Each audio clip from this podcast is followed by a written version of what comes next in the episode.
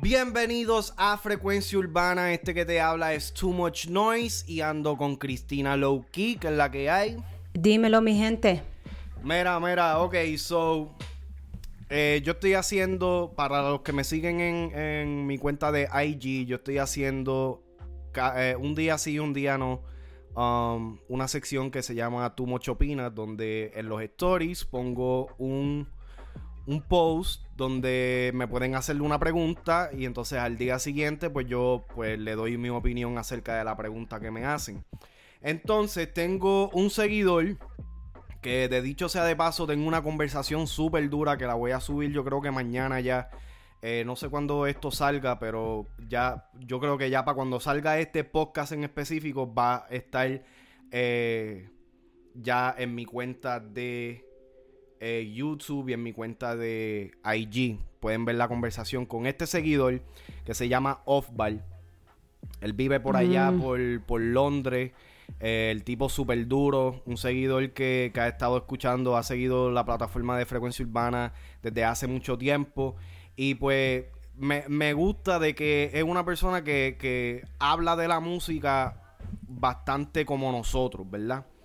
Y entonces él me hizo la siguiente pregunta, que fue, ¿qué artistas yo considero que son sobrevalorados? ¿Verdad? Y pues, en mi sección de Tu Mucho Opina en los stories, pues, escogí cinco artistas que yo pienso que son sobrevalorados. Wow, cinco. Cinco. pero que no pude... Ten cuidado, te van a llamar hater. no, muchacho, tú sabes. Pero está bien, yo estoy ready, porque la cuestión es que. Y, y, y, y por eso tomo esta plataforma para poder explicarlo. Yo lo iba a hacer aparte, pero tú sabes, ya que estamos aquí grabando los podcasts y cuestión, pues yo dije, coño, tú sabes qué, déjame hacer este, este tópico, este, este concepto aquí rápido con Cristina.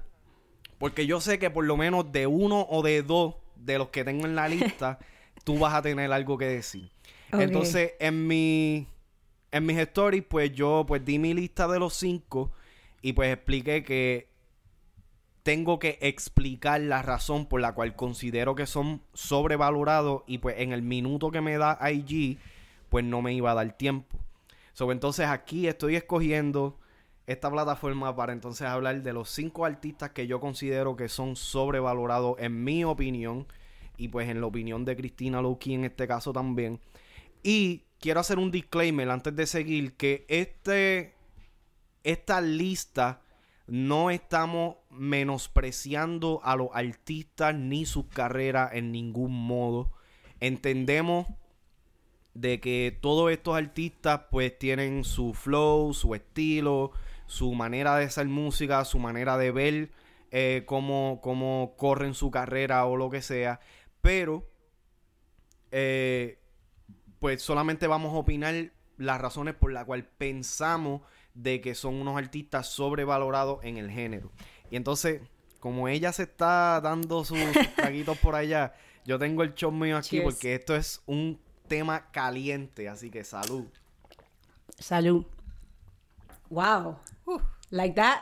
Sí, no, es que esto va a estar on fire. Así que, la lista que yo tengo de artistas. ya lo mezclé. De artistas que yo ¿Qué? siento que son sobrevalorados. Yeah, Genesis. Ok, No puedo, no puedo ni, ni zumbarlo ahí. Este. La lista de artistas que yo pienso que son sobrevalorados son Anuel, Maluma, Uf. Darel, Carol G Oh, yeah, yeah, yeah. I'm with you on that one. Kevo. Ok. Ok, vamos a empezar por el papá. Anuel. Anuel. Y yo sé, mira, cuando yo puse el post inicialmente, yo lo puse después de la pregunta que me hicieron de Bad Bunny. Y lo, lo hice, lo hice específicamente por eso, porque sé que muchas personas van a pensar que esto es hate. No es hate, mi gente. Eh, sí, yo he hablado de que no soy muy fanático de Anuel, pero reconozco el potencial que tiene. Y pues, tú sabes, hay que admitirle que el chamaco ha llegado a unos niveles estelares. Tú sabes, por, por su manera ingeniosa de ver cómo, cómo mercadea su carrera, su imagen. Y pues la música de él no es mala. Lo único que no es mi gusto. Pero Su equipo, su equipo. su equipo de trabajo, exactamente. So, ¿por qué yo pienso que es sobrevalorado? Te voy a decir. Yo siento que Anuel, en su inicio, y lo he dicho en, múltiples otros podcasts, Anuel en su inicio era un líder. Era un líder de su generación. Muchos artistas estaban siguiendo lo que Anuel hacía y replicándolo en sus propias carreras para poder ser exitoso. A este punto que hemos llegado en el 2020, hoy es el 23 de septiembre del 2020, hasta este punto en estos momentos, Anuel ha perdido la esencia del líder que un momento tenía. Eh, hemos visto como poco a poco ha sido un artista que de ser líder ha pasado a seguir los trends que otros artistas imponen en vez de él ser eh, una de las personas que impone los trends o, o- o- o estos pasos a seguir. La música que él está haciendo liricalmente, conceptualmente, no está impactando de la misma manera que pues hacía en su inicio. Y ahora, muchas personas van a decir nada, que este, todos los artistas cambian, que eso es una evolución, que si esto, que si lo otro, sí, es verdad. Pero, tú sabes, sí, y me estoy dejando llevar de aquí de los últimos, de los últimos temas, incluyendo el, eh, el álbum de Emanuel. ¿Sabes? Es sobrevalorado porque no siento que tiene el impacto, ni, eh, ni el contenido, ni el valor suficiente como lo están haciendo ver. De que hace números, sí. De que un artista élite que hace parte de lo que nosotros aquí en Frecuencia Urbana llamamos la Trinidad, eh, la Santísima Trinidad del género, sí. ¿Tú no crees que el álbum Emanuel es uno de los top 5 álbums del año? Diablo, no, no lo puedo poner top 5. No lo puedo poner top 5, realmente. Cuando tú dices líder, porque vamos a especificar eso. Está top 10, pero no top 5. Mala mía. top 10, pero no. Ok. Top 10, but not top 5. Cuando tú dices líder, porque cuando yo me recuerdo del Anuel del pasado, eh, era chamaquito, sí tenía un estilo único, pero vamos a hablar a la real. Él no estaba preparado ni estaba lo suficientemente maduro como para emprender un- una carrera como la tiene ahora. Sí. So, entonces, en ese aspecto, él está más líder ahora que antes. Pero cuando tú hablas de líder, tú estás hablando de música, de hacer algo diferente.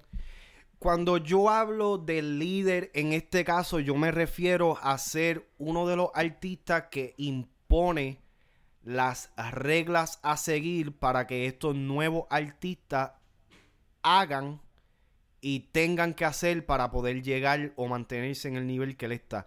Me refiero, yo siento que Anuel no es un líder en estos momentos porque él he visto como ha seguido los pasos de otros artistas para mantenerse relevante dentro de la música como tal. Eh, una de mis críticas más grandes del álbum Emanuel fue que yo siento que en parte fue un poco de copia a lo que era yo hago lo que me da la gana de Bad Bunny. Ahora, no todos los temas son una copia, no todos los temas son, ¿me entiendes? Pero el personaje de Anuel, yo he visto como de aquí a quizá un año atrás, estamos en el 2020, como del 2019 en adelante, eh, ha sido un artista que ha seguido los pasos de otro en contraste a cuando al principio él era el que ponía los pasos y otros artistas eran los que lo seguían. Yo siento que en un momento el mismo Bad Bunny seguía los pasos de Anuel. Y ahora yo siento que al revés. Ok, ¿Entiendes? sí, entiendo.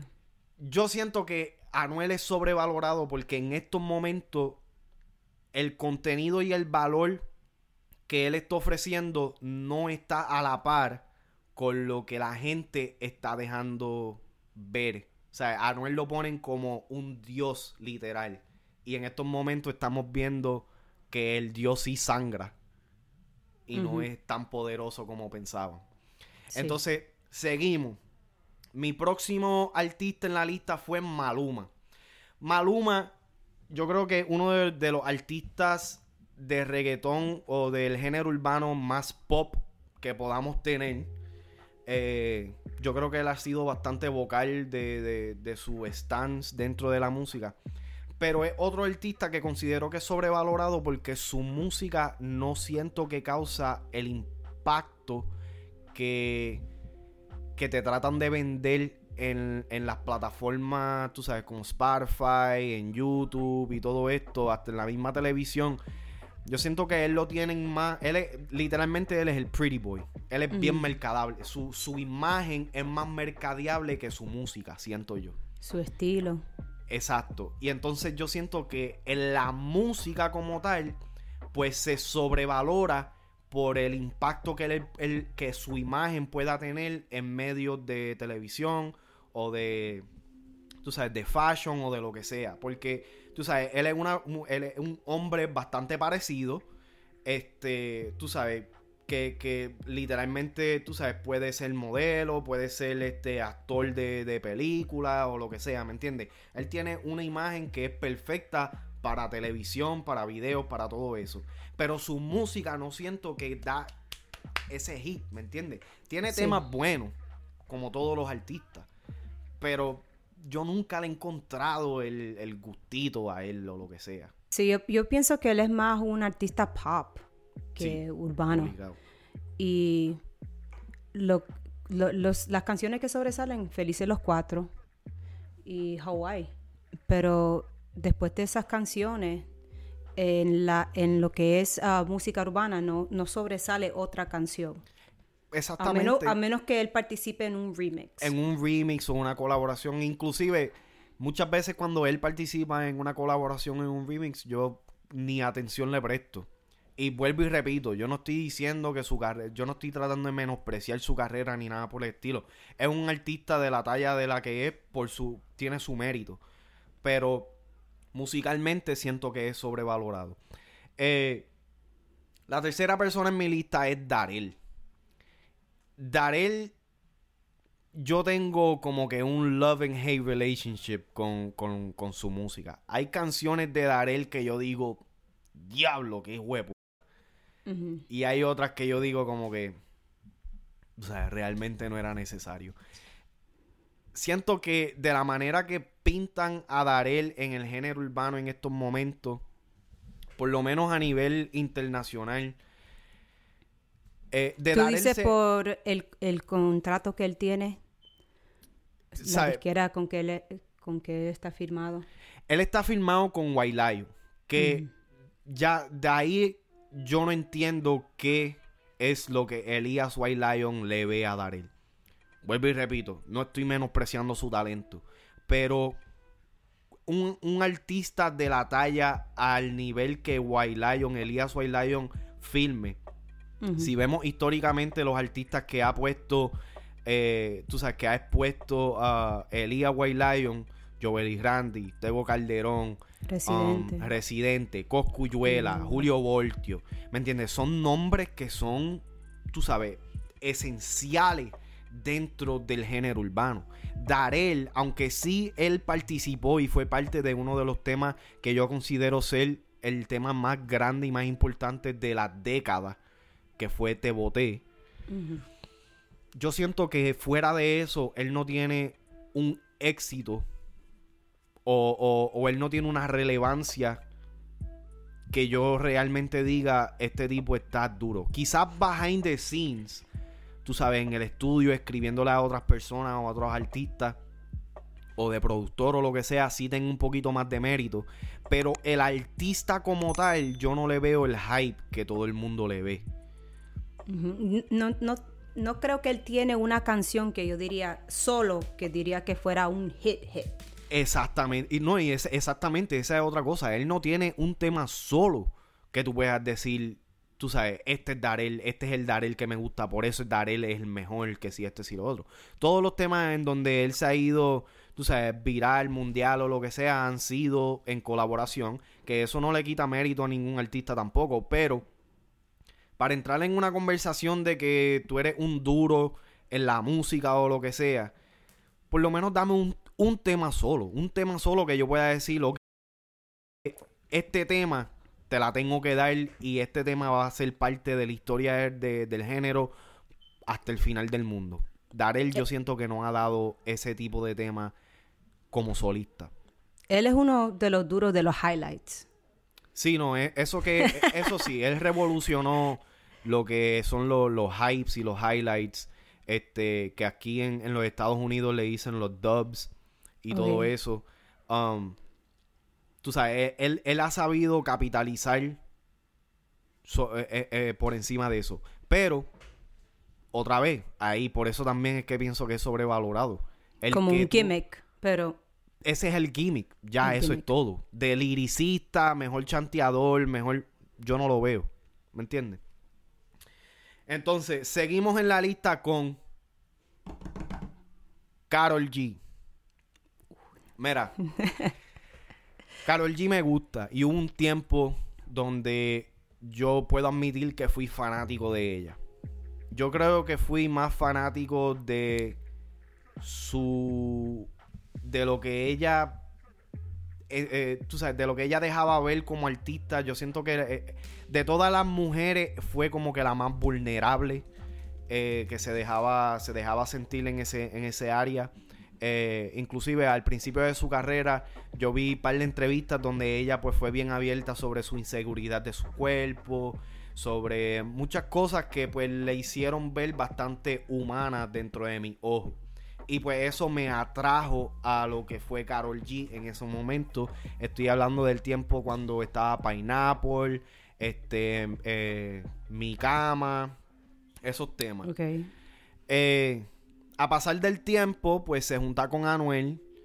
Y tengo que admitir que aunque, tú sabes, súper, tú sabes, mu- muchas felicidades y tú sabes, esto, en realidad la relación con ellos no tiene que ver en mi, en mi opinión de por qué ella es sobrevalorada. Pero musicalmente yo siento que después que ella se juntó con él, pues como que su sonido totalmente cambió. Ya la música de ella para mí no causa tanto impacto a- en comparación a cuando ella sube un video estando con Anuel o vacilando con Anuel. Si ya la relación en este área tomó más precedente por encima del artista y por encima de su música. Personalmente a mí me gusta más la música de ella ahora que en el Que antes. pasado. Sí, que antes. Ok, ok, eso. Prefiero eso- eso la música de ella desde que está con Anuel. Creo que a mí me parece que Anuel la ayuda a escribir Sí, o obligado. que, le, o que le escribe. Y Pero- le, y por le ha ayudado con es- el flow. Por eso mismo es que yo, es que no me, como que no me gusta, porque hay veces que yo escucho a Anuel en lo que ella está diciendo y no sé, si e- eso para mí, no sé si es porque ya pues yo soy tan crítico de Anuel que quizás entonces me influye eh, en, en eso. Pero tú sabes que respeto, respeto eso. Ahora, ¿tú piensas que su música es mejor que la imagen que ella vende? No creo, porque si vamos y si miramos el, el disco de Ocean, lo único que sobresale para mí, la única canción que a mí me gustó fue Culpables, Mi Cama, el remix Yeah. Junto esos a fueron J Balvin y... y Nicky, Nicky Jam. Jam. Esos fueron los únicos temas que a mí me gustó. Um, entonces, y Tusa, pero eso no está en el álbum. Nah, Tusa no estaba. Tusa, Tusa salió... ¿El año pasado fue que salió? Sí. Yo creo que sí, el año pasado. Yo realmente, como dije, eh, siento que su música es sobrevalorada. Siento que ella adquiere los números que adquiere a costillas de su relación. Ok. Que siento que, que en parte, para mí, en, mi opinión, es, una pena porque siento que ella fue una artista de las primeras mujeres que yo realmente se la di en el género. Um, que yo dije, wow, o sea, tenemos una, una voz femenina dura dentro del género y ahora yo siento que ha perdido un poquito de la esencia. Ahora, no, no crean, en, el remix de Caramelo, ella, ella es una de mis favoritas. So, yo no estoy diciendo que ella no me guste, su música no me guste, pero sí pienso de que las personas ahora la consideran más por su relación que por su música. Yo creo que ella tuvo la oportunidad de estar en la canción con Becky G, um, pijamas, sin pijamas, y dijo, no, es que yo no, es que yo no fumo marihuana, ¿me entiendes? She, como muy uptight, como criticando mucho, ¿me entiendes? Eso no me gustaba de ella. Ahora siento que está cambiando un poco con su último post de, de, que ella quiso hacer como el joke, como que no está, no es que está embarazada, pero es que aumentó unos pesos y eso como que me hizo gustarla un poco más porque she was como being more real. En, vez de tan fina, como si tan diva, diva-esque. Fíjate, eso, eso tiene sentido porque quizás antes eh, querían promoverla como más pop. Y ahora que ella está con Anuel tienen que promoverla ahora encaja, exacto, ahora encaja en lo urbano. Eh, mi último artista dentro de esta lista es Kevo. Y aunque Kevo no es un artista del calibre de los otros mencionados, lo pongo en esta lista porque dentro de los chanteadores, dentro de, dentro de estos nuevos raperos, definitivamente él está, él es uno de los mejores. Pero no creo que sea el mejor, el rey del punchline, como se hace llamar. Y no en, realidad no tengo una persona que pueda decir que sea mejor, porque realmente no, me he sentado lo suficiente a escuchar a, los chamaquitos nuevos para poder decir quién yo consideraría que es mejor chanteador que él. Pero basado en la música que yo he escuchado de Kevo, en particular, hay muchos temas de Kevo donde yo realmente no veo o no escucho algo impactante o extremadamente wow que uno diga, diablo, sí, el chamaquito es el rey del punchline. Yo siento que los primeros dos temas, el de 105 y el que, el que él tenía antes, se me olvidó, eh, 502 eh, creo que se llamaba, o 602. Este, no, 512. 512. 512. 512. Eh, ahí sí se escuchaba que él tenía un flow, tú sabes, eh, los punchlines que él tiró en esos temas estaban súper duros, pero eh, ya después de dos o tres años yo siento que él no ha cambiado el flow, no ha cambiado su manera de, de no ha cambiado la manera en que presenta la música. Yo siento que los temas que él está, que él nos da son bastante similares todos. Muchos de ellos son como perreos.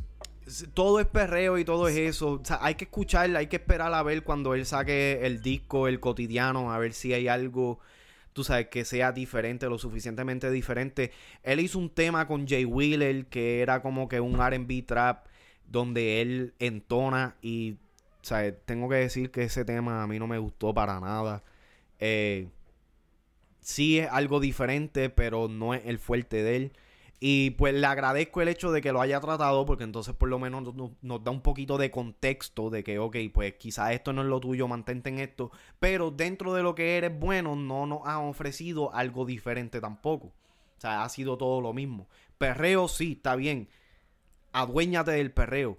Joel y Randy, Alexis y Fido son los reyes del perreo, pero ellos no te dan un perreo con el mismo concepto todo el tiempo. Ellos te hacen un disco de perreo y tienen 5, 6, 7 diferentes conceptos dentro de esa categoría.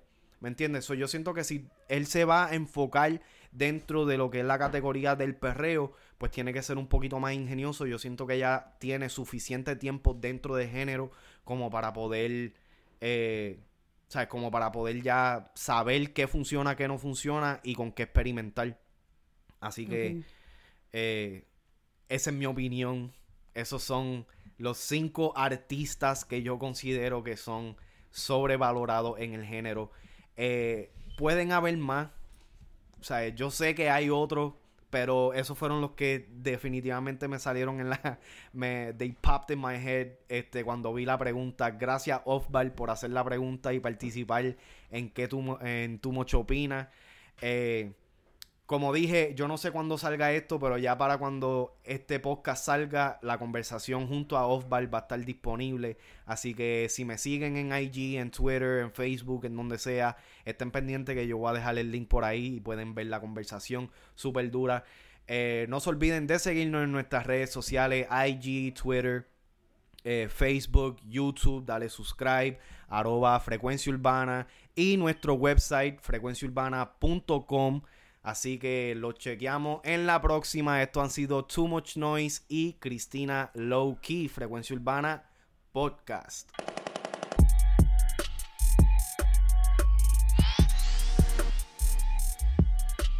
Frecuencia